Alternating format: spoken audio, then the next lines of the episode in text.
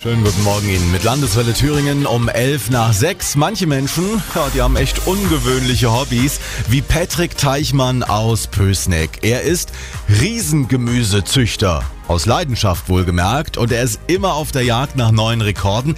Er hält zum Beispiel den Deutschlandrekord beim Rettich mit über zwei Metern.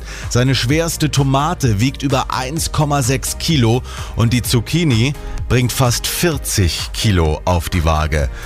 Herr Teichmann, das sind unglaubliche Zahlen. Wie kriegen Sie das denn hin?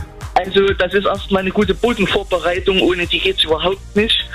Da kommen verschiedene Mistsorten, unter anderem Haselmist, Rindermist und Pinguinkot, den beziehe ich aus dem Prager Zoo. Haselmist kriege ich zum Beispiel direkt vom Nachbar.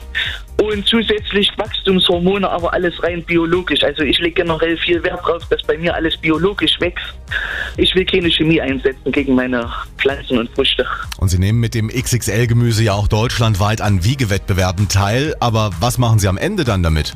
Das Gemüse geht wieder mit zurück, wird dann noch in der Region ausgestellt. Verschiedenes wird dann verarbeitet, wie die Trombolino d'Albenga. Das ist ein Butternut-Kürbis, den ich letztes Jahr hatte mit 1,23 Meter. Da kann man Naturschnitzel draus machen. Aus den Riesenzucchinis haben wir zum Beispiel das Eis hergestellt in der Eisdiele. Äh, und dann meistens werden die Riesenzucchinis noch geschnitzt vom zweifachen Gemüseschnitzweltmeister Xang Bang aus der Schweiz.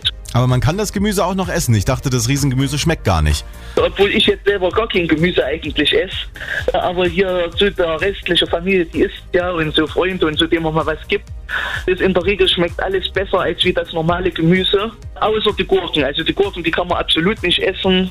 Die schmecken schauderhaft. Patrick Teichmann aus Pösneck züchtet Riesengemüse, ist aber gar keins. Wenn Sie wissen wollen, wie so eine 40 Kilo Zucchini aussieht, klicken Sie gerne mal rein auf landeswelle.de.